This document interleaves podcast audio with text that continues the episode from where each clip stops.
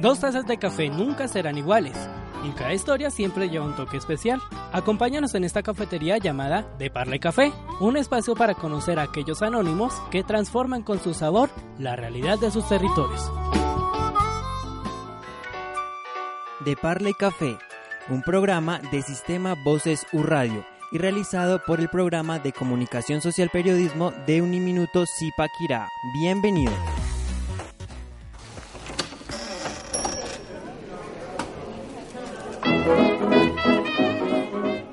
Hola familia, bienvenidos a un nuevo episodio de este su podcast de Parle Café.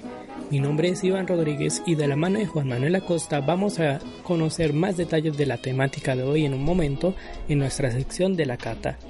Por lo pronto recordemos que este programa se graba en los estudios de Uniminuto Centro Regional Zipaquirá. Así que conozcamos de una vez el tema. La cata. Una muestra de nuestro protagonista de hoy. Bueno, ya hace algún tiempo para aquellos que han estado pendientes de esta propuesta, publicamos una primera entrega de cómo está el periodismo en Colombia. Y a partir de lo que nos conversamos con el profesor Ariolfo Velasco, conocimos cómo a través de, esta profesión del periodismo se puede conectar con lo que ocurre en el país. Entonces hoy, de la mano de un nuevo invitado, pero también continuando con él, Vamos a explorar en detalle esta pregunta, como a qué retos en especial se está afrontando el periodismo en Colombia, cómo se puede ver, bien sea como riesgo o como oportunidad, y cómo desde ahora se está empezando a trabajar bajo ciertas temáticas.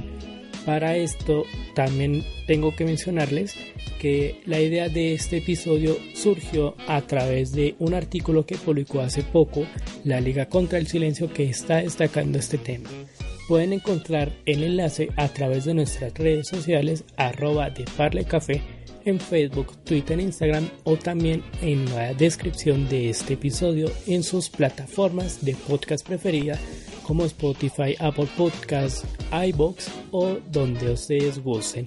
Sin más, entonces continuemos ya con esta conversación de la mano de la sección. Nunca se sabe qué esconde, por eso inicia La Parla de... Bueno familia, tras escuchar esta tremenda recomendación que nos ha dejado el profesor Ariolfo con letra muy diciente y con buen ritmo, Juan Manuel, se suma una persona a nuestra conversación, ¿verdad? Claro que sí, Iván. Eh, bueno, en el segundo bloque nos va a estar acompañando eh, Rubén Darío Bayona. Eh, periodista de Caracol y bueno, él también es docente de aquí del, centro regional, nos apoya en el, en, eh, bueno, en diferentes materias a, compañeros de, pues del, de diferentes semestres, ¿sí? Bienvenido, profe. Juan Manuel, gracias a ti, a Iván, al profesor Ariolfo por esta invitación. Bueno, sí, señor. Entonces, profe Rubén, no hay problema que le digamos así, comenzando por ahí. No, para nada, para nada. Pero pues si me pueden decir Rubén Darío, mucho mejor. Ah, bueno, Rubén. Entonces conozcamos así un poco también de su experiencia en los medios o también de su proceso de formación. Ok, bueno, yo soy originalmente productor de televisión y radio. Eh, después, em, por cosas del destino, empecé trabajando como periodista eh, en un magazine en Santander, yo soy de Bucaramanga, y para, el magazine era para el canal regional. Y a raíz de ese ejercicio periodístico que estaba haciendo, me inquieté y terminé también estudiando comunicación social en la Universidad Nacional Abierta a Distancia. Después de que terminé ahí, eh, me inquieté, yo nunca había hecho noticias, en Santander nunca tuve la posibilidad de hacer noticias, siempre eran programas institucionales o magazines para televisión. Empecé en radio, en Todelar, hace como 10 años, 12 años, pero de ahí eh, perdí ya el contacto con el, el medio radial Estuve solamente un año, después la universidad y después ya entré de lleno a la televisión. Y en la televisión empezó a nacer este gusto por el ejercicio periodístico y me apasioné. Mm, eh, terminé estudiando comunicación social, como les decía, y de ahí dije, no, pues yo quiero hacer noticias, me gustan las noticias. En Santander no se dieron las cosas, me vine para Bogotá y empecé como a mirar y explorar a ver por dónde podía empezar eh, haciendo algunos talleres, algunos diplomados y logré entrar por un tiempo corto eh, a Noticias RCN gracias a Dios, no sé cómo se dieron las cosas, pero entré, estuve tres meses ahí apoyando en temas políticos, de una aterricé en la política a, ser periodista político, no supe por qué, y estuve apoyando un tiempo temas de elecciones al Congreso de la República. Después de RCN salí, estuve un tiempo como en, en digamos, unos meses sabáticos, no años, sino meses sabáticos. En el tiempo pude entrar al tiempo mm, Casa Editorial y ahí estuve durante casi tres años. Después de ese tiempo, en el tiempo logré, valga la redundancia, en el tiempo logré aprender mucho más del funcionamiento de las instituciones del Estado, del Congreso de la República, de la Presidencia, del Consejo del Consejo de Estado, del Palacio de Justicia, de la Procuraduría. Empecé a saber cómo se movía, digamos, todas las ramas del poder público y empecé pues siempre con mi inquietud y mi inquietud y mi inquietud de seguir creciendo, logré dar el salto a Noticias Caracol y desde hace seis años estoy en Noticias Caracol Televisión como periodista político. Desde que llegué a RCN y hasta la fecha, ahí he estado siendo periodista político, cubriendo Congreso, Presidencia, o mm, partidos políticos, registraduría y esas cosas que tienen que ver con el tema electoral. Bueno, hablemos un poco de, de la situación de, de, cómo, o sea, el enfoque que se le está dando al periodismo en el país, ¿sí? Eh, ya en algún momento escuchábamos que el periodismo eh, está tomando, o sea, como que se está volviendo muy, mucho más comercial, ¿sí? Se le está el servicio hacia a, las personas, que es el objetivo principal del periodismo, se está viendo un poco ensombrecido por los medios, ¿sí? Por, por no sé, por... Mm, como el direccionamiento que tal vez le están dando los medios. Eh, sí, sí. Que va más por la parte comercial que por la parte realmente de interés público. Ok, bueno, eh, no voy a particularizar el tema, por supuesto, porque eh, digamos que es un tema mucho más ético, pero lo que yo sí puedo decir desde una visión general es que eh, hay muchas herramientas actualmente que nosotros quizás no hemos explorado como periodistas, siempre hemos pensado que salimos de la universidad y de una, o eso se pensaba hace algunos años, que salíamos y de una teníamos que ir a devorar medios de comunicación. Y tenemos que llegar a los grandes medios. Lo digo porque yo, yo tuve esa visión pero hoy en día afortunadamente hay muchas plataformas, muchos medios alternativos que nos permiten a nosotros explorar y hacer un buen periodismo al servicio de la ciudadanía. Los medios de comunicación, por supuesto, eh, privados, pues tienen unos serios, em, una serie de intereses, por supuesto, porque pues son una empresa, antes que medios son empresas y tienen que pagar una nómina de empleados y funcionan desafortunadamente porque los eh, que las empresas que pautan pues miran algo que se llama rating.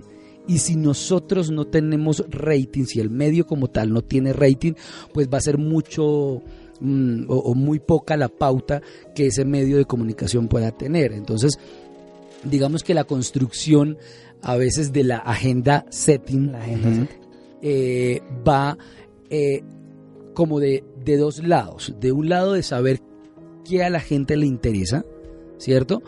Y también si esa información va enfocada a un servicio social.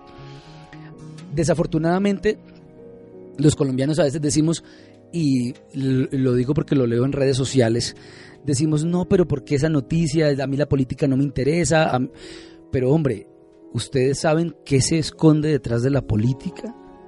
Ustedes saben qué pasa detrás de la política. Entonces, cuando usted va y mira la curva, cuando usted va y mira el rating de un noticiero, usted se da cuenta que los colombianos eh, no les interesa la política, ¿cierto? No les interesan esos temas. Entonces uno dice, y los medios empiezan a decir, ah, no, como no les interesa la política a la gente, entonces vamos a ver qué es lo que le interesa a la gente. A la gente que le interesa hoy en día, por ejemplo, si usted prende el televisor a mediodía, le apuesto que las personas que están almorzando o el ama de casa que está viendo las noticias a esa hora va a preferir ver la espectacularidad de un video donde se ve robando, donde se ven, ¿cierto? Versus si yo abro el noticiero o si me muevo, muevo la noticia hacia un tema que tiene que ver, por ejemplo, como las objeciones de la justicia especial para la paz, que uno diría que el tema de la paz es un bien supremo que nos interesa a todos ¿verdad? Pero ustedes van cuenta, se dan cuenta que si yo tengo aquí este televisor con este canal donde me está mostrando el robo con a mano armada, eh, con, o con arma blanca, lo que sea, versus el otro televisor o el otro noticiero que tiene las objeciones a la Justicia Especial para la Paz, usted va a cambiarse de canal y va a quedarse viendo el tema del robo con el puñal, con el arma. Entonces la gente es muy eh, contradictoria porque dice es que los medios de comunicación no están al servicio de la comunidad, de la ciudadanía, pero es que la misma gente está diciendo no nos interesa este tema, nos interesa esto. O sea, hay una cosa muy paradójica. Entonces, afortunadamente, existen los medios alternativos. ¿Por qué? Porque entonces yo me voy a especializar en este tema. Quizá el tema de las objeciones no le interesa a la señora del mediodía, pero sí le interesa a un grupo de personas que genera opinión y que quieren saber cómo funciona, por qué se objetaron, cuáles, eh, cuáles son los intereses que están ocultos de, dentro de esas objeciones o de la oposición que no quiere que se le modifique nada al texto de la Justicia Especial para la Paz. Afortunadamente, digo yo, existen esos medios de consumo alternativos que nos permiten a nosotros darle al grupo objetivo que queremos llegar, pues la información que quieren tener. Pero es que, eh, bueno, el tema de la espectacularidad está ahí, trazado y eso digamos que ha sido como un tema de discusión de, de, siempre, ¿no? El hecho de que entre más espectacular sea la noticia, pues es lo que más va a vender y al medio le conviene pues e, efectivamente eso.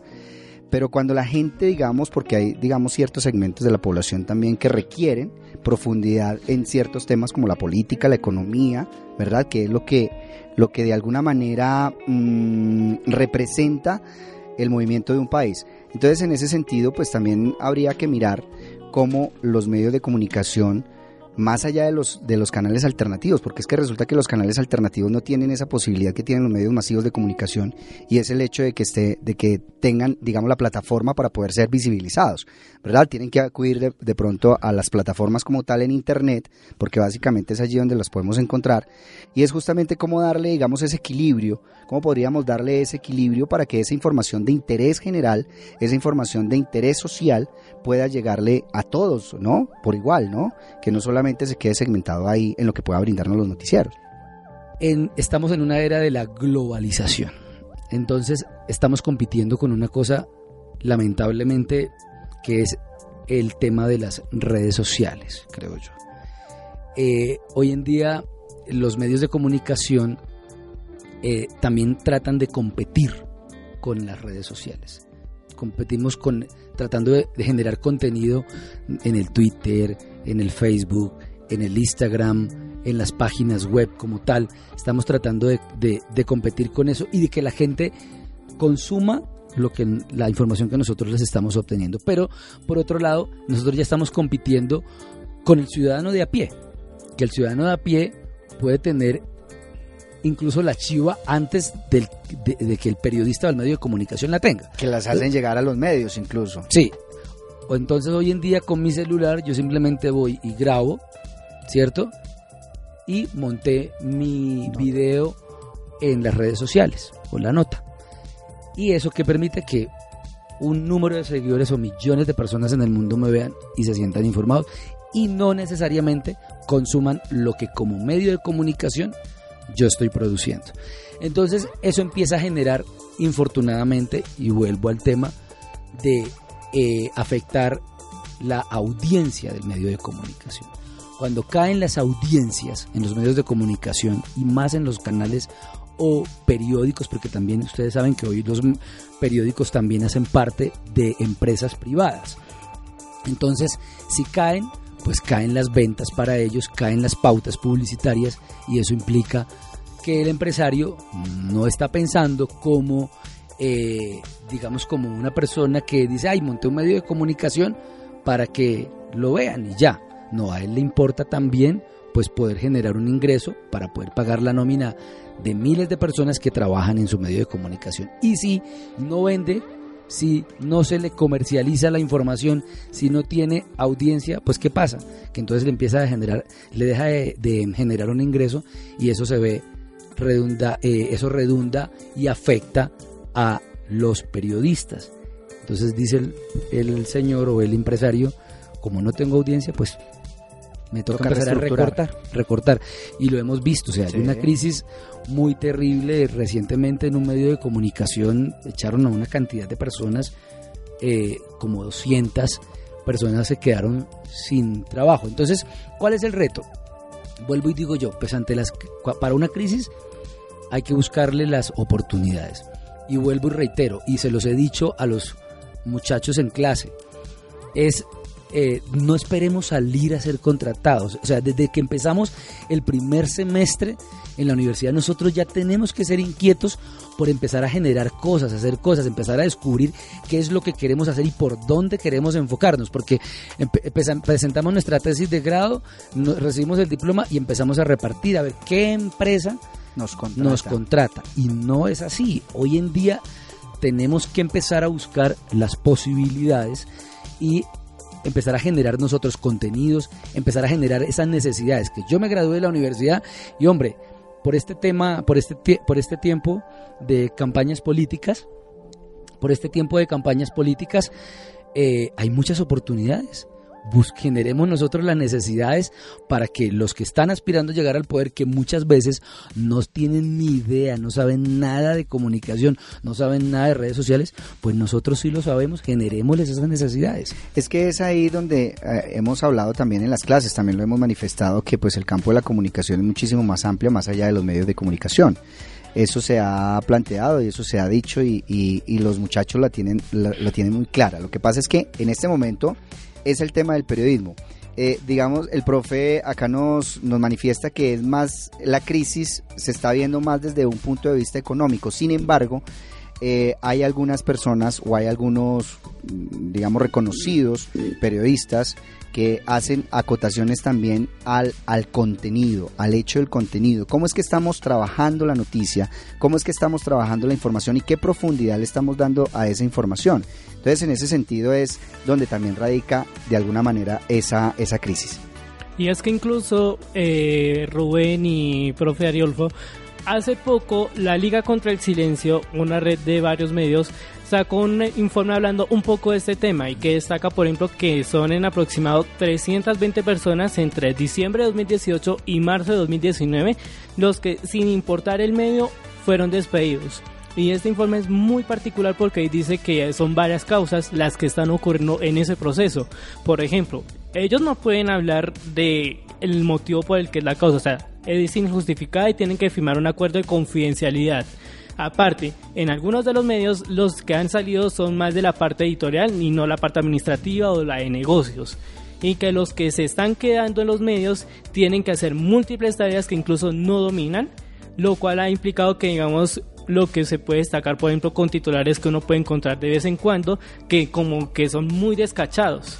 Entonces frente a esto hay una conexión que encuentro con un podcast que es Presunto Podcast que ha- habla también de este tema y dice, por un lado es como que los periodistas también deben empezar a conocer, a entrar a conocer ese proceso de crear empresas que ya con lo que han ido aprendiendo puedan agregarle.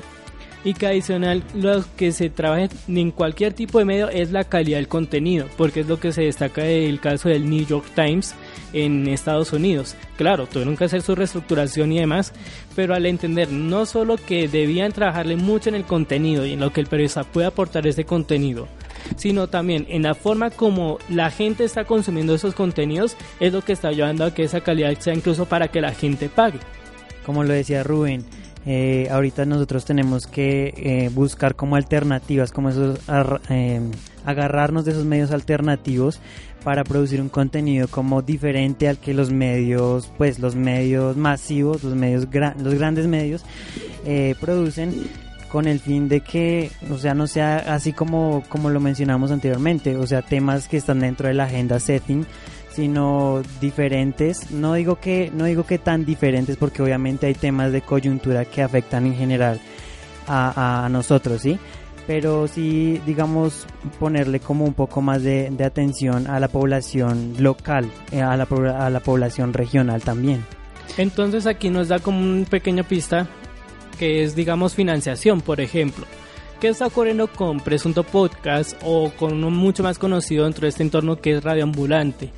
Al ser contenidos que son de muy buena calidad, pues claro, ellos no dicen pague una suscripción, pero sí que abren un espacio, por ejemplo Patreon o una plataforma propia de donaciones. Y ahí también tienen su soporte. Entonces, ¿cómo creen, y esto es ya una pregunta en la cual para que también puedan participar nuestros invitados, ¿cómo creen que también ese tema del contenido que en Colombia está cayendo como en problemas, pueden sacarle estos periodistas información el espacio para que de ahí se agarren, creen nuevos contenidos y la gente no solo se anime a consumirlos, sino que también vea que es importante apoyarlos.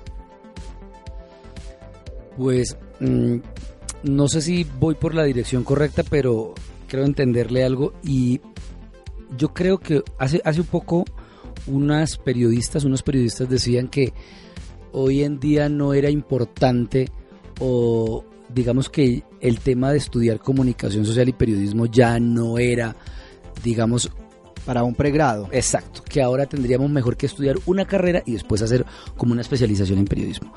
Yo soy de los que defiendo que esta carrera es, primero, muy bonita, segundo, que nos permite a nosotros poder desempeñarnos en diferentes campos. ¿Dónde está el quick del asunto? En que nosotros, desde que estamos en la universidad, empecemos a ser inquietos y a mirar por dónde nos queremos ir. Uno, eso. Dos, que lo que les he dicho en clase siempre, que nosotros empecemos a abordar los temas con conocimiento, con una mirada crítica, que sepamos de lo que estamos hablando, porque a veces vamos a hablar de algo que no sabemos. Y tercero, que tan pronto terminemos, intentemos, por lo menos yo sé que es difícil, porque muchos, eh, digamos, terminamos de pagar nuestra carrera y nos eh, a, veces terminamos hasta endeudados con una entidad bancaria, con el ICT, es muy difícil de una vez empezar una especialización, pero empecemos a buscar talleres, empecemos a, formarnos en esas áreas del conocimiento que nosotros queremos desarrollar. Eso nos permite a nosotros ser innovadores, abrir más la mente y digamos como darle un, un direccionamiento más adecuado a eso que vamos a desarrollar, buscar una especialización, buscar una maestría eh, de manera inmediata. Pero si nosotros nos quedamos simplemente con el pregado, esperando que nos contraten, ni siquiera tomándonos el tiempo de informarnos, tomándonos el tiempo de leer, tomándonos el tiempo de ser inquietos, de desarrollar eh, eh, ciertos contenidos, de empezar a mirar si de pronto ustedes dos que están en el mismo salón, que hacen un grupo, digamos, que se complementan, pensemos en montar empresa, pensemos en buscar, en abrir espacios, eh, generar redes sociales, generar videos, cosas que en otros que generen digamos, inquietud en, en, empresas o en personas que requieran de los servicios que ustedes están necesitando. Y pues, vuelvo y repito, para eso es importante que ustedes también se sigan formando. Nosotros cometemos el pecado de salir de la universidad y nos quedamos a veces, digo yo, muchos periodistas que a veces llegamos al medio, nos quedamos simplemente con el pregrado y no por falta de tiempo, por falta de plata, por falta de, mm, digamos, de motivación no buscamos, digamos, eh, el, el, tema de seguir eh, formándonos, buscando una maestría, buscando una especialización eh, y, y, generándole más necesidades al medio, porque es que detrás de nosotros viene una cantidad de muchachos que realmente es sorprendente. Usted llega hoy a un medio de comunicación y el practicante del medio de comunicación del noticiero ya no solamente tiene el pregrado, sino que también tiene una especialización, tiene una maestría y habla dos idiomas. Eh, eso es otra cosa. Es un tema de formación. eso es otra cosa, hablar inglés, por favor. O sea, tenemos que tener conocimientos mínimos de inglés, porque eso también para el medio es importante. Si a mí me van a mandar un cubrimiento internacional y yo no sé hablar inglés, pues digamos que estoy dándole cabida a que otro que sí lo hace, pues llegue y me saque. A mí también me parece que eh, con respecto a, esta crisis que se está presentando o que se está de alguna manera manifestando a través de pues ciertos personajes reconocidos en el periodismo nacional, sí es un llamado muy importante que se hace a la academia y es que en la academia también se debe replantear eh, el qué es lo que se está enseñando, desde dónde se está abordando, desde dónde se está abordando las, las temáticas y sí hay un sentido de profundización que se debe plantear en el ejercicio del periodismo. Nosotros aquí en Comunicación Social como programa, pues tenemos distintas posibilidades para el comunicador. Sí, es un programa integral que le ofrece la oportunidad al, al, profesional en comunicación social guion periodismo poderse desempeñar en distintas áreas, en investigación, en, el acompañamiento social o en, en, el, en los procesos sociales y pues desde luego también en el periodismo. Pero si nosotros queremos, no sé, si nosotros queremos eh, desempeñarnos como periodistas, si esa es nuestra visión, listo, ok, perfecto, la, la, el programa ofrece estas posibilidades, pero yo quiero, yo quiero de todas maneras eh, desempeñar mi, eh, mi profesión a través del periodismo. Si pienso que en esa área debemos profundizar a través de una electiva, pero que no sea una electiva de un semestre, sino que sea una electiva que tenga eh, una continuidad por dos o tres semestres quizás, donde haya esa profundización, donde se trabaje el género periodístico como tal a profundidad, qué es lo que se debe hacer, el carácter investigativo que debe tener, el carácter, por supuesto, de, de, función social que debe cumplir y demás, porque creo que en esa parte sí nos quedamos cortos. Hace poquito un estudiante, y creo que está por acá presente, no sé, en una reunión que tuvimos, pues eh, alegaba justamente eso, que los estudiantes del programa de comunicación social nuestros tienen un mar de conocimiento con un centímetro de profundidad. Y pues me parece delicado el asunto, porque es decir, nosotros le tenemos que apuntar esa la profundidad en cuanto a ese conocimiento, ya sea en la investigación, ya sea en, en el campo social y más ahorita en el periodismo, que es lo que más se visibiliza para el comunicador social. ¿Cierto? Es, digamos, la plataforma muchísimo más amplia que tiene para visibilizar su, su, su quehacer. Entonces, pienso que sí debemos nosotros trabajarle en ese sentido y hablábamos justamente de eso, de mirar las selectivas eh, como algo que realmente plantee esa necesidad, que se cubra esa necesidad para que entonces el estudiante pues tenga mayores posibilidades. Yo sé que cuando uno llega al, al campo profesional es donde más va, a aprender porque la experiencia es lo que más le, le, va a enseñar. Eh, pero de todas maneras sí que vaya con unas herramientas muy bien fundamentadas, con unas herramientas bien, bien eh, fortalecidas para que así mismo se pueda entonces eh, desempeñar muy bien y pueda decir, ok, perfecto, el estudiante de tal universidad, sea la que sea, pues tiene estos procesos muy bien, muy bien establecidos y pues desde esa misma desde esa misma característica, pues entonces poder que sea contratado o poder que se cuente con sus servicios, ya sea desde el freelance, porque ahorita está muy de moda el tema, ¿cierto? Eh, o ya como un periodista de planta. Pero sí es importante que se haga eso, que se plantee desde la misma academia y por supuesto también que tenga, que haya una una que una un replanteamiento también desde los mismos medios de comunicación, ¿no? Más allá del hecho comercial, ¿no? Que es la gran discusión de siempre, el tema comercial, los monopolios y demás, los intereses, etcétera. Pero yo creo que sí ha habido la posibilidad de que se plantee un periodismo serio, un periodismo eh, de análisis, un periodismo que tenga profundidad, un periodismo que eh, plantee soluciones a las distintas dinámicas sociales que, que, que tenemos en nuestra realidad. Y pues bueno, creería que podríamos eh, articular procesos en ese sentido. Y por supuesto el tema de las redes sociales que sí es bastante amplio porque, no sé, eh, yo llamaría de alguna manera que con respecto a los contenidos que desde aquí se, desde aquí se difunden, pues hay una prostitución de la información, ¿sí? Donde hay de todo, ¿verdad?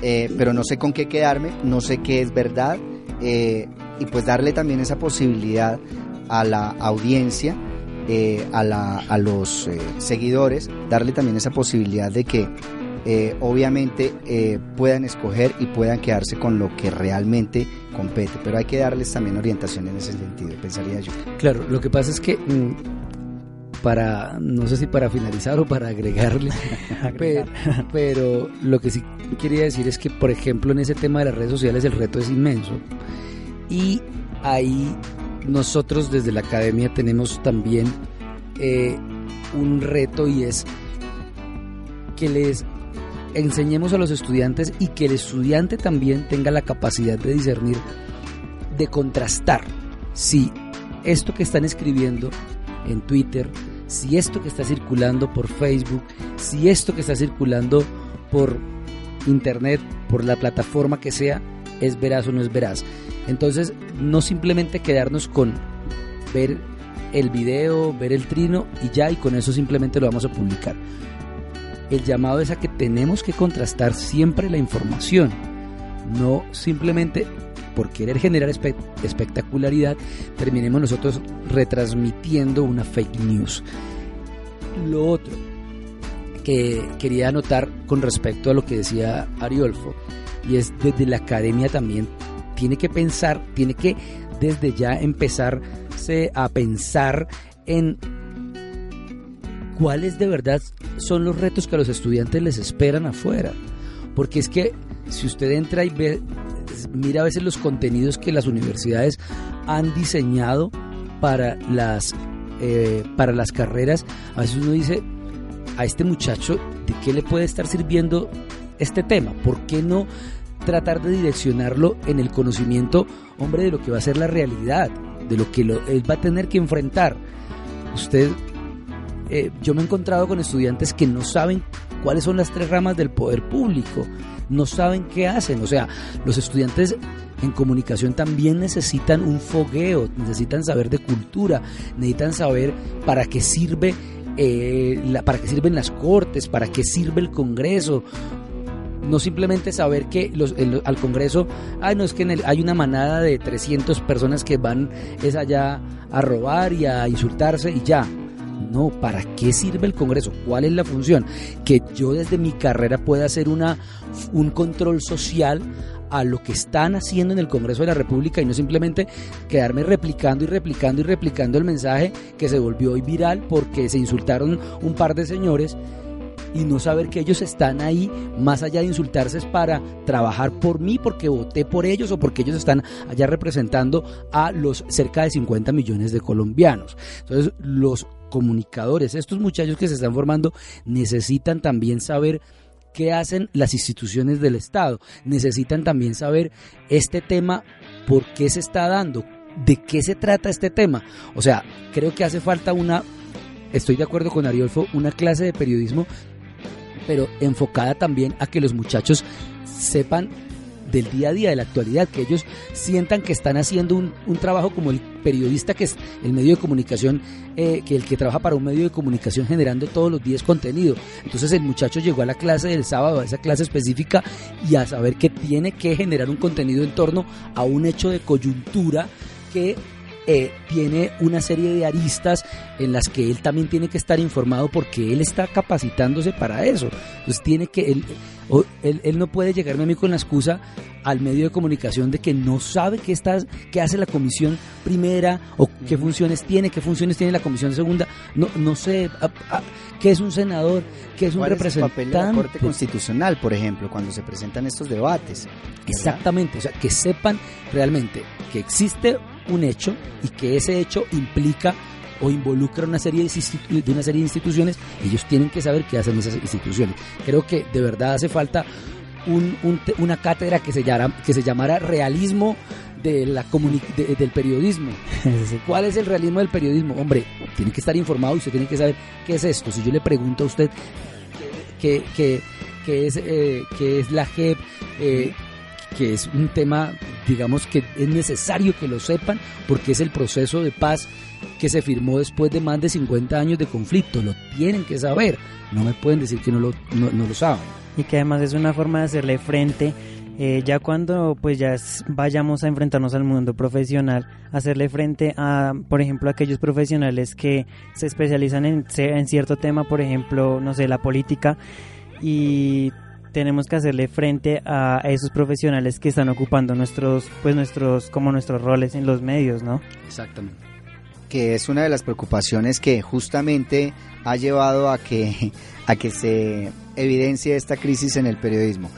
Bueno, yo pienso que eh, efectivamente, a, extra micrófonos hablábamos, por ejemplo, el caso de la JEP, hablábamos, por ejemplo, de otros temas que se han, que se han dado a lo largo de estos dos últimos años que tienen que ver con el proceso de paz. Debía el, o los programas de comunicación deberían diseñar inmediatamente, se presenta una situación como esta, porque eso va para largo, eh, justamente comprender qué es eso todo, todo desde su contexto, hacia dónde apunta, todo lo que tiene que ver con, con eh, esta situación de coyuntura social.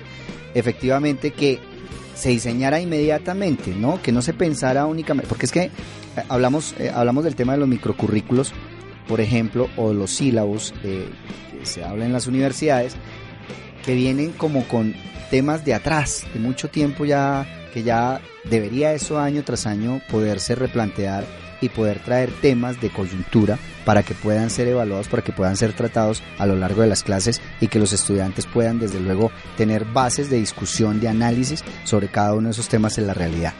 Entonces, eh, es algo que, efectivamente debemos hacer y darle frente a esto. Siempre, siempre se presentan crisis y ante las crisis, como dice el profesor, eh, eh, pues hay que mirar las oportunidades.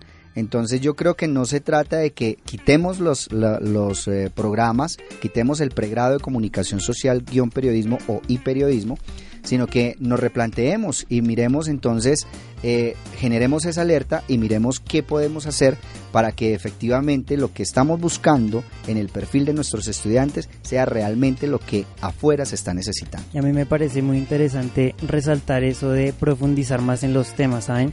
Porque ahorita nos encontramos ante un formato que es muy novedoso, ya lo hemos visto en la puya. Eh, en algún momento María Paulina Baena, que es una de las encargadas de la puya, mencionaba que estamos ante un periodismo visceral, ¿sí? Que es un periodismo que ya se entra más como a, a, más el sentir, ¿no? Como ante una problemática o algo que esté pasando, que no solo demos eh, la información, sino que realmente sintamos que eso nos duele. Por ejemplo, no sé, un ejemplo, el tema del fracking. Es un es un es una práctica que pues no se ve bien vista eh, ante muchos y que realmente afecta de manera pues eh, dramática por decirlo así a muchas comunidades. Entonces me parece muy muy interesante resaltar eso del de pues de la el formato es video columna de opinión que ya le hemos trabajado sí pero fíjese también ahí hay una situación y que también se alega fuera se alega al, cómo no transgredir sí a través de eso tan visceral que nosotros nos forjamos. Pues claro, algo nos impacta, algo nos, nos llena de rabia, nos llena de, nos conmociona. Sí, ahí Y cómo a través de eso visceral no transgredir, ¿no? No tener como un equilibrio. Exacto, digamos que para no para no incurrir en eso tan personal que pueda, por ejemplo, generar ese ese tema de polarización, lo que pasa, por ejemplo, con nuestros congresistas, ¿no? Eh, eh, que no afecte, desde luego, ese sentido real de la opinión, por ejemplo, de los demás. Es decir, eh, pues sí, es algo interesante, pero también, como dirían por ahí, hay que discutirlo, ¿no? Sí, total. Hay que mirarlo y pues desde luego también poder diseñarlo para que podamos efectivamente ejercer a cabalidad lo que realmente consiste el periodismo, un buen periodismo. Y esto lo que acaba de decir Juan Manuel me recuerda un poco lo que se mencionaba en la parte del dato, como Twitter en sus inicios se pensaba para un ambiente más social, pero hoy en día es más un zoológico donde usted puede encontrar cualquier tipo de oferta. Y que en medio de esa oferta, propuestas como la puya, presunto podcast, radio ambulante, sin importar los temas que entran a tocar, la forma como lo están haciendo están enriqueciendo todos estos debates y le están dando a las personas argumentos para que no sea opinar por opinar, sino que ya sepan muy bien lo que está ocurriendo, por qué, cómo afecta y demás, para que sea algo más empoderado. ¿Cómo ven ustedes ese, como que esas explosiones que están ocurriendo en medio de algo llamado Internet están ayudando al final de cuentas a enriquecer con argumentos todos los debates que se están teniendo en el día a día, bien sea en persona o a través de trinos. Pues ahí es donde se habla eh, que las redes sociales han servido como democratizador de la información. Sí, es, ese, es esa plataforma que nos posibilita entonces a nosotros poder acceder a esa información y lo que decía el profesor anteriormente, poder entonces también eh, saber qué es lo que puedo contrastar esa información y saber con qué me puedo quedar eh, bajo la realidad que realmente se esté planteando. Eh, pienso que podría ser, o mejor dicho, está planteado desde ahí, desde, desde el verdadero uso de las redes sociales, desde el verdadero uso de un buen, del, del Twitter, del Facebook, ¿verdad? Más allá de, de mostrarse más allá de, de, utilizarlo como pantalla para ciertos intereses, pues que pueda, que pueda ser realmente una plataforma que informe y que forme, ¿no? Exactamente. Yo eh, creo que afortunadamente eh, existen este tipo de contenidos porque le dan le permiten a quienes estamos haciendo este ejercicio periodístico también generarnos una visión distinta de lo que nosotros, porque a veces por el día a día estamos encasillados y tenemos una visión, digamos, de no salirnos de la vía, pero cuando llegamos y podemos apreciar, por ejemplo, este tipo de cosas que hace La Puya, por ejemplo, que hacen eh, Daniel Samper, eh, que, que intenta hacer ahora Daniel Coronel, María Jimena Duzán, creo que le permiten a uno poder alimentar un poco más esa visión a la hora de construir las noticias, los informes y poder llegar a darle al punto. Eso que decía Juan Manuel, volver el hecho o volverla o contar la noticia desde lo visceral, no para generar el impacto, sino no para generar la espectacularidad, perdón, sino para mover fibras, para que la gente se sienta identificada, indignada, para que también sienta que el, el medio de comunicación o el, en este caso, el opinador está de acuerdo en algo con eso que ella está pensando y que ha querido decirlo, pero no lo ha podido decir porque no tiene la manera de, cómo hacerlo. Entonces empezar a buscar, digamos, como ese tipo de referentes, ese tipo de referentes y empezar nosotros también a quizás poder no imitarlos, pero sí acercarnos a hacer algo que ellos están haciendo, me parece a mí muy bien. Pues efectivamente, desde, desde el conocimiento, desde la investigación, desde los procesos eh, de información que les permite, por supuesto, digamos, tener las herramientas para poder contar en ese sentido. Efectivamente, pero, pero, pero vuelvo un poquito a, lo, e insisto, quizás en, en sí, claro, eh, llegarle a la gente, ponerse un poco en el zapato de las, de las personas, eh, desde lo que yo estoy sintiendo y transmitir esa, ese sentir sin que desde luego llegue a, no sé, a herir susceptibilidades, ¿verdad? Que pueda de pronto eh, pues dañar a la otra persona quizás por, por, por, eso se necesita de pronto, eh, por eso se necesita un grado de conocimiento absoluto, de muchísima investigación para que lo que yo esté contando, para que lo que yo esté diciendo sobre lo que estoy opinando, sobre lo que lo que estoy aportando, pues efectivamente tenga ese respaldo, ¿no? Del conocimiento absoluto. Bueno, eh, ¿ustedes cómo, cómo ven el escenario de las fake news? ¿Cómo enfrentar el reto de, combatir eh, las fake news? Pues combatirlo. O hacerle frente en, cierto modo, porque combatirlo pues sí es como... Sí, no, pues obviamente, ojalá y se pudiese combatir y pues hay que hacerlo, ¿no? Eh, mostrar, hacerle frente, como dice más bien Juan Manuel. Y, y pues es que definitivamente el asunto es en los comunicadores sociales, ahorita eh, que, que se están formando, es pensar en sensibilizarse en ese sentido, en que efectivamente si identifican una fake news, que algunos lo hacen, inmediatamente salir a decir qué es lo que está pasando. Inmediatamente salir a, comentar que qué tan, qué tan, mejor dicho, qué tan real, no, porque no es real, eh, eh, comentar que eso no está sucediendo y que eso sea de inmediato para evitar las confusiones, para evitar las confrontaciones, etcétera.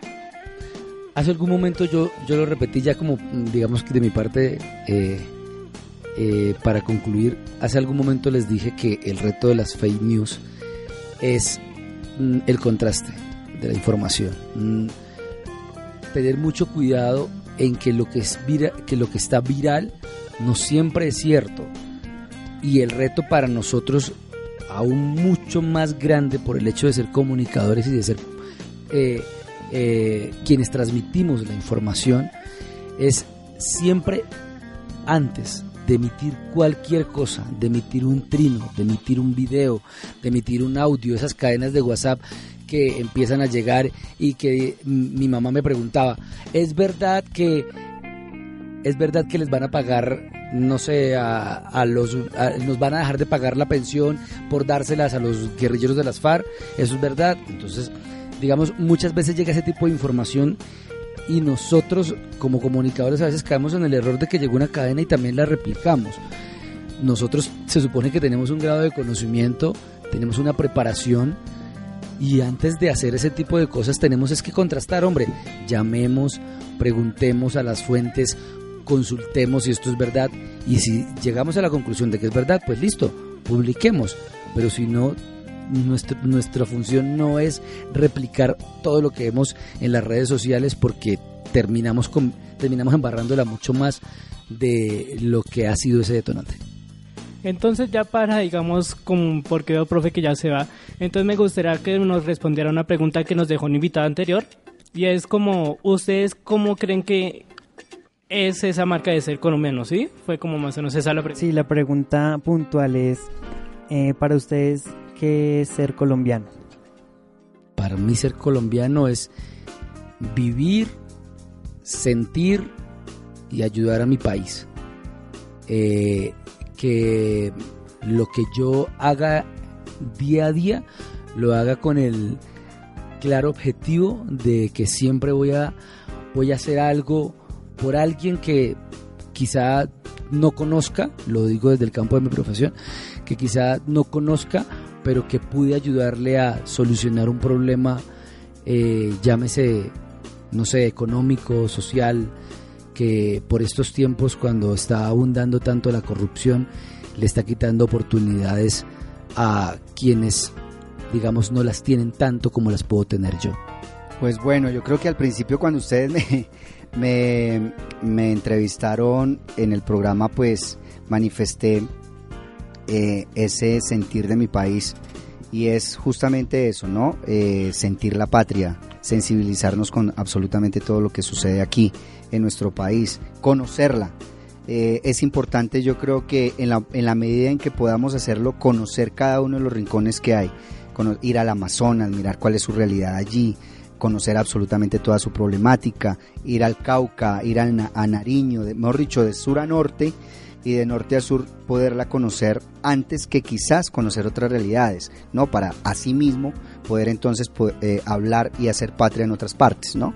Pienso que eso es, es el ser colombiano, enamorarme de la música, enamorarme de su gente, de la identidad, de las distintas culturas que hay, eh, esos regionalismos que también son, enamoran, ¿no? Que, que llaman muchísimo la atención. Pienso que es sentir eso, sentir esa patria. Entonces ya por lo que veo que el profe Rubén ya se nos va. Entonces les voy a proponer un último ejercicio. Yo también. Dos últimos ejercicios. ¿Cuánto tiempo Ya en lleva? este caso con... ¿Dos horas? Ah, ok. como un ejercicio que también va a ser interesante viendo todo lo que hemos hablado en este rato y es ustedes qué pregunta le dejarían para los siguientes invitados o la siguiente persona que se va a sentar en las mismas sillas en donde están ustedes para que responda. Yo le preguntaría qué está haciendo por mm, transformar la sociedad. ¿Qué está haciendo por transformar la sociedad? Y lo digo por un tema coyuntural, y es que se aproxima la época electoral, ¿verdad? Y siempre nosotros tendemos a quejarnos de nuestros gobernantes, ¿verdad? Y decimos es que este señor de acá no está haciendo nada, este congresista no está haciendo nada, este, en fin, que nuestros gobernantes no están haciendo nada. Nos quejamos, insultamos, por redes ustedes entran, también lo mismo. Pero entonces llega el día de las elecciones y nos quedamos en la casa, durmiendo. Y nos seguimos quejando. Entonces, ¿qué está haciendo por transformar la sociedad en estas épocas tan polarizadas que vive el país. Profesor Ariolfa.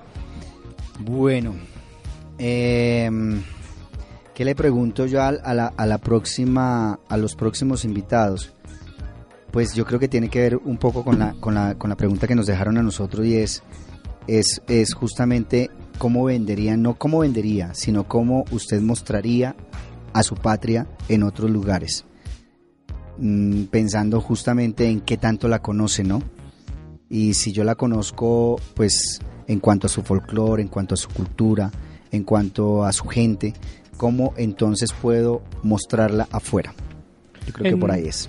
Entonces arrancamos este episodio dándonos una pregunta y que llega a la hora de responder corto y conciso. ¿Cómo está el periodismo en Colombia? ¿Cómo lo ven ustedes dos especialmente que de una u otra forma interactúan muy de cerca con este tema? Yo creo que podría estar mejor. Necesitamos comunicadores más inquietos, periodistas, comunicadores y o guion periodistas más inquietos, mejor capacitados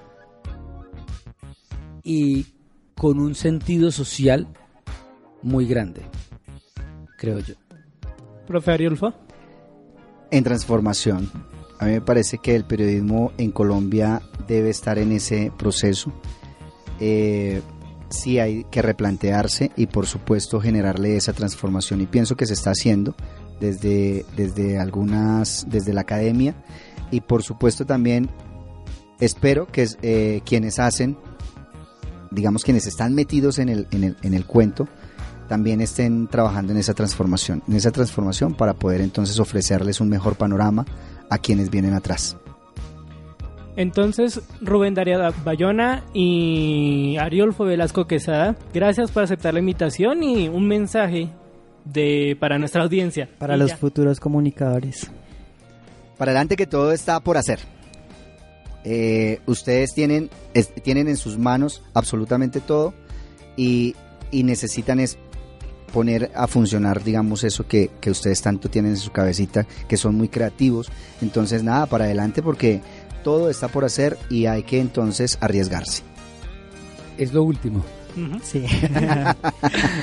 que no traguen entero, les diría yo. Incluso hasta con sus profesores. Cuestiónenlos, pregúntenles. Se supone que ustedes se están formando y necesitan tener claridad en todos los temas. Entonces, no tragar entero. Conoce qué ocurre fuera del aire y algunas infidencias de esta emisión en exclusiva. Conéctate a nuestras redes sociales. Bueno, Juan Manuel, este tema da para mucho, pero son muchas también las conclusiones que podemos darle frente a lo que tuvimos la oportunidad de conversar tanto con el profe Rubén como con el profesor Ariolfo, ¿verdad? Claro, Iván. Bueno, este tema, como lo decía al principio, nos compete totalmente a nosotros. Y bueno, mi conclusión, yo diría que, eh, bueno, sí hay que hacer un cambio desde nosotros. Eh, como lo mencionaba el- los profes, eh, tenemos que cambiar como la mentalidad un poco. Y, y qué, y también, no sé, de pronto tratar de generar contenido alternativo, que era lo que mencionábamos eh, en, durante, durante todo el programa, ¿sí? Entonces, yo creo que es eso, buscar algo, algo diferente, generar algo diferente y también tocar fibras. en especial estamos viviendo en un momento en el que Internet, digamos, ha facilitado las cosas, como se dijo eh, anteriormente. Es cierto que esto parece más una jungla donde se encuentra todo tipo de carne, Totalmente. pero que también los medios o incluso gente común como nosotros está aprovechando, abriendo este tipo de espacios como un podcast donde de diversos temas, pero que se pueda conversar y dar también posturas y donde de una u otra forma también se ayuda a, a construir como esa opinión que es necesaria en un día o en una etapa que incluso Colombia está viviendo donde todos esos cambios van a terminar repercutiendo de gran manera con muchas personas y con muchas formas que van a pasar de aquí en adelante, ¿no cree? Claro, sí. Sí, o sea, tenemos que cambiar el pensamiento, ¿sí? Y, y desde nosotros, desde, desde este mismo medio, eh, generar en la gente un pensamiento diferente y, y un punto de vista diferente frente a, a las situaciones que vivimos en el día a día. Entonces familia, dos anuncios antes de cerrar este episodio. El primero es que ya del 3 al 24 de junio se estará desarrollando la encuesta POD 2019, en donde tanto productores como consumidores podemos dar a conocer como las temáticas que nos gustan escuchar, el rango de edad en el que estamos, en los momentos que lo estamos haciendo y sobre todo desde dónde se está conectando esta nueva forma de dar contenidos. Toda la información a través de las redes sociales arroba de Parle Café en Facebook, Twitter e Instagram. También les cuento que este es también el penúltimo episodio de la temporada. Así que desde ya estamos trabajando en las sorpresas que pueden encontrar ustedes. Así que cuéntenos también por allí cómo les ha parecido la, esta temporada, temáticas, cómo se han abordado o también a través de la línea de WhatsApp más 57 312 520 58 79. Así que todos los comentarios son bienvenidos y esperamos que las sorpresas que ya se están dando les sean interesantes y les gusten. Así que sin más, les agradecemos mucho por acompañarnos en este episodio. Recuerden que Parla y Café es producido por y como en conjunto por Alejandra Rodríguez, Juan Manuel Acosta y su servidor Iván Rodríguez, que también se graba en los estudios de Uniminuto Centro Regional Zipaquirá y que deseamos de todo corazón que una sonrisa acompañe siempre sus universos.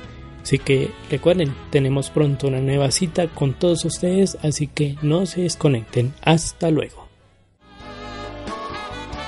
Más degustaciones la próxima semana, pero con muchas más sorpresas durante este tiempo.